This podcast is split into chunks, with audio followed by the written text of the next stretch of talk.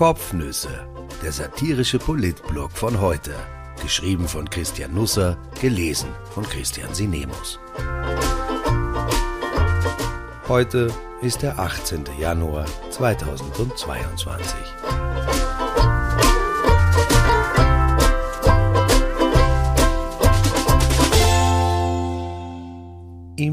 Impfgicht. Die halbe Republik geht aufs Ganze. Über Sinn und Unsinn der Impfpflicht eine Gratwanderung. Die Heimkehr von der Leprainsel fiel bescheidener als gedacht aus. Keine Menge mit rot-weiß-roten Fähnchen wie damals bei Karl Schranz, kein einziger Sängerknabe da, um die Matrosenpolka anzustimmen, kein Lipizzaner in Kapriole, kein roter Teppich, nicht einmal eine Sänfte. Als Karl Nehammer am Samstag in seinem schwarzen Siebener BMW in den Innenhof des Kanzleramtes kutschiert wurde, wartete allein ein ORF-Team auf ihn, wie der Zufall halt so spielt. Er fühlte sich nichtsdestotrotz herzlich willkommen geheißen, stürmte schnurstracks auf die Kamera zu, man muss jede Gelegenheit beim Schopf ergreifen, auch wenn der immer mehr ergraut. Nehammer trug eine schwarze Maske.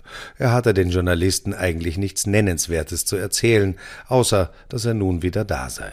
Von Politikern nichts Nennenswertes zu erfahren, das stellt für Journalisten in diesem Lande keine außergewöhnliche Situation dar. Deswegen trat die Reporterin dem Kanzler auch nicht gegen das Schienbein oder ließ ein paar Unflätigkeiten über ihn niedergehen. Der Genesene lobte die Impfung, die neue Technik, die Meetings, wie er Zoom möglich mache, appellierte an die Bevölkerung, sich doch auch stechen zu lassen, bestenfalls mehrfach. Zum Impfpflichtgesetz wollte er nichts sagen, das sei unhöflich gegenüber den Verhandlungspartnern. Unter dem neuen Kurz aus Hietzing verweichlicht die Politik etwas. Während des Gesprächs rutschte dem neuerdings gut zu genießenden Genesenen immer wieder die Maske von der Nase, er schob sie jedenfalls mit den Fingern nach oben, wo sie nicht lange verweilte, das erinnerte entfernt an das Geschäftsmodell der Vierschanzentournee. Jedenfalls fühlte man sich in der ZIP 1, wo die Bilder vom nichtssagenden Kanzler abends ausgestrahlt wurden, gut unterhalten.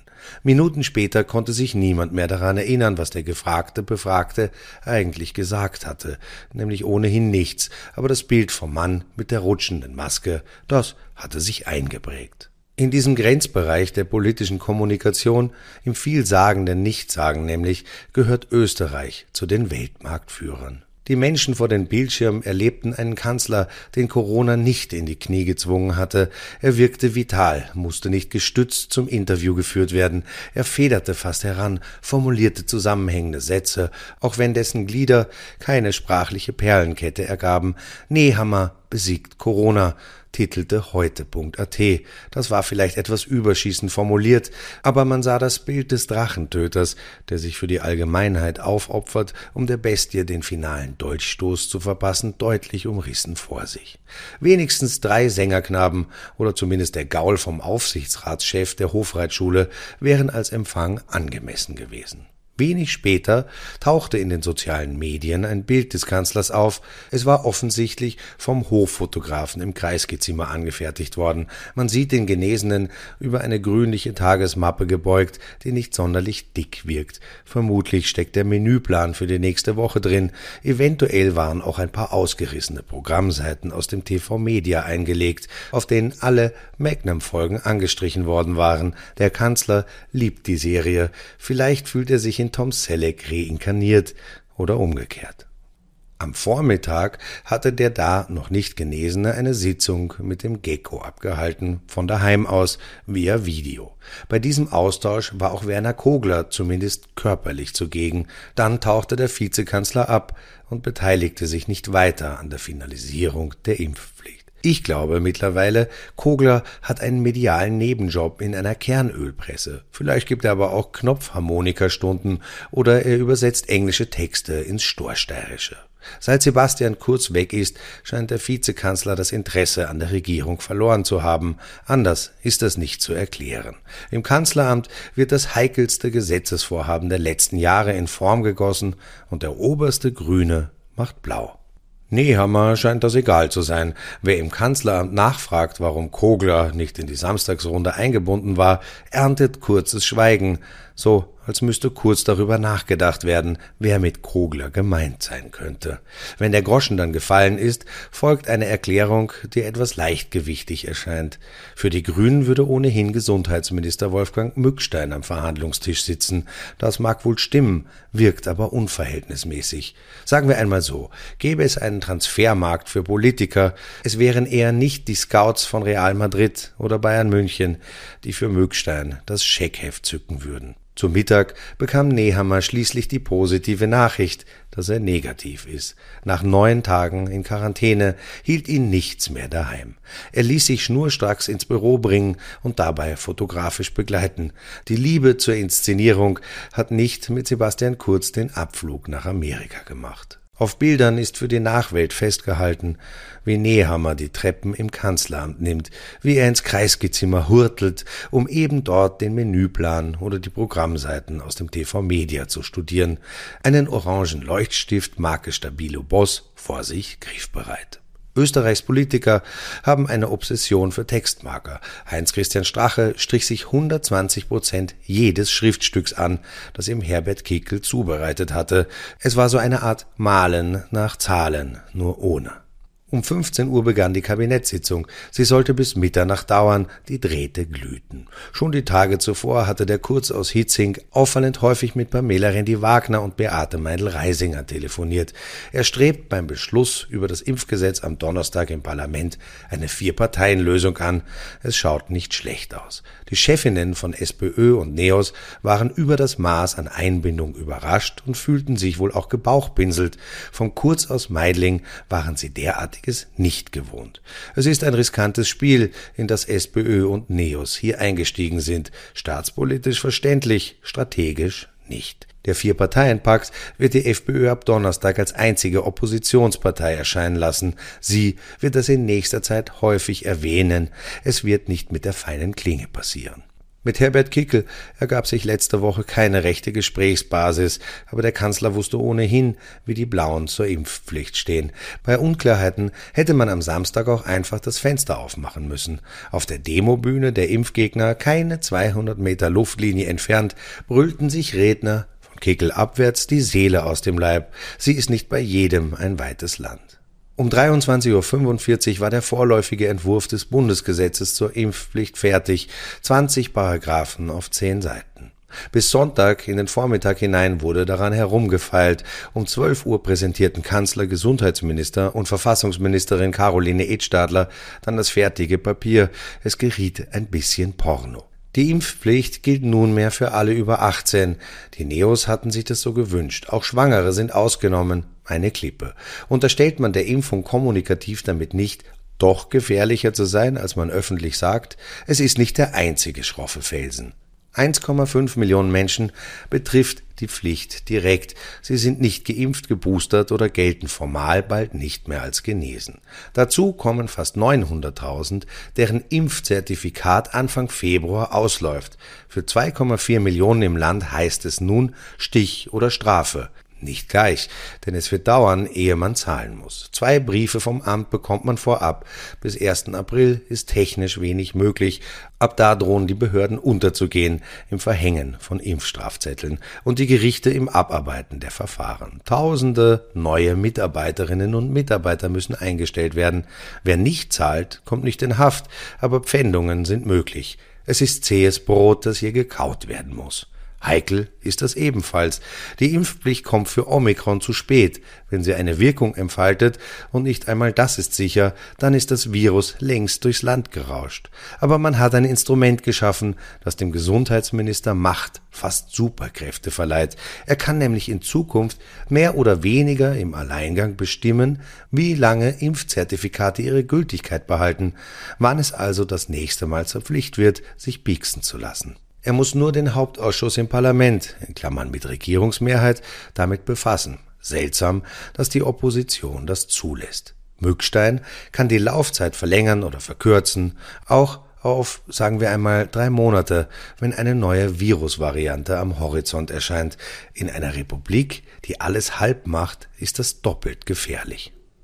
In der halben Republik Österreich tragen Menschen Masken, aber die bedecken nur Mund, nicht Nase. Schulen sind halb offen, Skihütten halb geschlossen. Die eine Hälfte erfreut sich am Gelage in Kitzbühel, dem neuen Omikron der Alpen, die andere empört sich darüber. Es gibt Regeln, die werden zur Hälfte befolgt und halbherzig kontrolliert, also müssen sie verschärft werden. Die neu erlassenen Halbheiten sind halb gut verständlich, werden halb gar eingehalten und halb genau überprüft. Also wird erneut nachgebessert, ein Halbkreislauf beginnt halbtransparente Expertengremien übermitteln der Regierung halbfertige Empfehlungen. Politiker sagen uns die halbe Wahrheit, darüber nehmen wir sie für ganz, glauben davon aber nur 50 Prozent, oft die falschen. Vor einigen Tagen war ich in einem Wiener Kaffeehaus, genau genommen saß ich im Gastgarten vor der Tür. Als der Kellner kam, zückte ich Handy und Brieftasche, um mich auszuweisen und um meinen Impfpass herzuzeigen. Der Ober aber machte nur eine abweisende Handbewegung und sagte, passt schon. Ich hätte jetzt voller Empörung aufstehen und rufen können, interessiert Sie denn gar nicht, wer ich bin und wie viele Impfungen ich schon habe? Ich hätte auch die Hemdsärmel aufkrempeln können, um meine Stichwunden am Oberarm herzuzeigen. Früher haben ältere Männer die Narbe ihrer Magenoperation präsentiert, wie Soldaten Kriegswunden. Heute will niemand meinen grünen Pass sehen. Die Wahrheit ist, ich blieb feig sitzen. Ich bin auch so ein halbkonsequenter Angehöriger dieser Teilrepublik. In normalen Zeiten macht das nichts. Auf der einen Seite stehen Vorschriften, auf der anderen Seite lauert das Leben, irgendwo dazwischen sind wir. Das war lange sogar ein Erfolgskonzept. Das ewig Halbe nötigte uns zu improvisieren. Es machte kreativ. Die Deutschen mögen uns dafür, dass es bei uns weniger deutsch zugeht als daheim. Wir wiederum lieben das Italienische an den Italienern. In der Pandemie aber sind die Italiener nun preußischer als die Germanen und unser halbheitlicher Zugang richtet Schaden an. Die Pandemie lässt sich nicht mit einem Augenzwinkern begegnen. Auch die Impfpflicht ist so eine halbe Sache. Wir sollten ehrlich sein, wir sind da reingestolpert. Nun marschieren wir halt los, ohne ganz genau zu wissen, wohin uns der Weg führt. Ich lasse jetzt einmal die gröbsten Hindernisse weg, die rechtlichen, die digitalen, die behördlichen. Aber hat sich eigentlich schon jemand überlegt, was danach passieren soll? Was tun wir mit den Menschen, die sich auf die andere Seite gestellt haben, und das sind nicht wenige? Verbannt man die auf eine Insel Mainau oder schifft man sie dauerhaft auf die Thalia am Wörthersee ein? Man kann sich als Politiker und als Mensch, nicht immer ist das deckungsgleich, vielleicht das Land aussuchen, in dem man leben will, aber selten die Leute, die dort wohnen. Man ist für alle zuständig, ob man will oder nicht. Man hat das Wohlergehen möglichst vieler im Blickfeld zu haben. Nein, ich rede jetzt nicht von den Neonazis, den Ultrarechten, den Hooligans, die auf den Demos mitmarschieren, weil sie Rabatz wollen, nichts sonst. Es ist unerträglich, was hier nun schon fast jeden Samstag zu sehen und zu hören ist, in Wien und anderswo. Man muss nicht jedem die Hand reichen. Es hat auch keinen Sinn, sich mit den Clowns derartiger Veranstaltungen zu beschäftigen. Aber es nutzt ja auch nichts, wenn wir die Augen zumachen, denn wenn wir sie öffnen, dann ist die Welt keine bessere geworden und die Leute sind auch immer noch dieselben. Ihre Argumente und ihre Ansichten mögen wir als falsch, abwegig, Hanebüchen empfinden, aber wir können sie nicht in eine Zeitkapsel stecken und irgendwo vergraben. Österreich sei gespalten, das höre ich sehr häufig. Ich halte die Einschätzung für unzutreffend. Gespalten war das Land im Wahlkampf van der Bellen gegen Hofer. Da war eine klare Entscheidung zu treffen. Der da hier oder der da drüben. Nun sind wir fragmentiert. Das Land liegt in lauter kleine Einzelteile zertrümmert vor uns und alle Ränder ausgefranst. Wenn wir von den Demos reden, dann sehen wir die Naziglatzen, die Reichsfahnenträger, die Klangschalen, Schwurbler, die Weltverschwörer, die Esoteriker und die religiösen Fanatiker vor uns. Aber gesellschaftlich geht das längst viel tiefer hinein in alle Schichten. Ärzte, Arbeiter, Anwälte, Handwerker, Lehrer, Promis, Manager, Sportler, Bauarbeiter, Landwirte, Forstwirte, Forscher, Uniprofessoren, Beamte, Selbstständige, männlich wie weiblich. Solche Leute hat jeder auch in der eigenen Familie. Zu Weihnachten hing deshalb nicht nur so manche Kerze am Baum schief, sondern auch der Haussegen. Immer mehr Initiativen entstehen, Unterschriften werden gesammelt. Die Impfpflicht mag politisch paktiert sein, gesellschaftlich ist sie das nicht. Relevante Debatten darüber fehlten. Natürlich sind alle einschlägig Exponierten bei den Widerstandsgruppen dabei, aber es gibt auch Überraschungen. Die Klimaforscherin Helga Kromp-Kolb etwa, Wissenschaftlerin des Jahres 2005, Trägerin des großen silbernen Verdienstzeichens der Republik, unterstützt die Anti-Impfpflicht-Initiative Zukunft jetzt. Sie will nicht einmal sagen, ob sie selbst immunisiert ist. Tabu. Ich glaube, dass man diese Frage nicht stellen sollte, sagte sie im Heute-Interview. Nur um das klar zu sagen, nicht meine Meinung. Es schüttelt mich, wenn ich das höre. Ich tue mir schwer, alles, was in diese Richtung geht, überhaupt zur Kenntnis zu nehmen. Ich halte die Impfung für einen Geniestreich der Wissenschaft. Ich bin überzeugt, dass sie viel Leid von uns abgehalten hat und noch abhalten wird. Es macht mich wütend, dass wir eine Chance hätten, die Pandemie hinter uns lassen zu können, sie aber nicht ergreifen. Ich wundere mich, was Menschen argumentativ alles unter einen Hut bringen, was sie alles in sich hineinschütten, keine Sekunde zögern, sich jede denkbare Impfung verabreichen zu lassen, wenn es auf Urlaub in ferne Länder geht. Ich habe auch noch nie jemanden getroffen, der nach Langzeitstudien über den Konsum von Red Bull fragt. Aber ich bin Realist genug zu erkennen, diese Debatte geht nicht weg. Die Politik bemerkt langsam, dass es auch eine Zeit nach Corona geben wird. Für mich leben in Österreich nicht Impfgegner und Impfbefürworter, sondern Niederösterreicherinnen und Niederösterreicher, postete Mikkel Leitner am Wochenende. In einem Jahr sind Wahlen im größten Bundesland Österreichs und die Landeshauptfrau hat eine absolute Mehrheit zu verteidigen. Auch Karl Nehammer klingt nun anders. Als der Kanzler am Sonntag den Beschluss der Impfpflicht verkündete, hatte er Kreide in der Stimme, umgarnte die Impfmuffel, wirkte inklusiver. Vom Rollenbild her war er näher an Anschober als an dem Innenminister, der vor kurzem noch war und der sich in unsere Wohnung flexen wollte. Die Impfpflicht soll kein Drüberfahren sein, sagte der Kanzler in der ZIP 2. Man habe die Bedenken der Menschen ernst genommen. Von Betroffenen, die tatsächlich Ängste haben, war plötzlich die Rede. Vermutlich kommt das nach den Wochen der Kriegsrhetorik zu spät, aber man wird irgendwann damit beginnen müssen, die entstandenen Gräben zuzuschütten und alles neu zu bepflanzen. Die Gruppe der Skeptiker wird jedenfalls wachsen. Ich kenne einen Haufen Leute, die meisten geboostert, die sagen, ich bin dreimal geimpft, habe mir jetzt trotzdem Omikron eingefangen, ein vierter Stich? Sicher nicht mit mir. Meine Prognose, die Impfpflicht wird in Österreich keine große Karriere machen. Ich wünsche eine wunderbare Woche. Kopf hoch. Wird schon.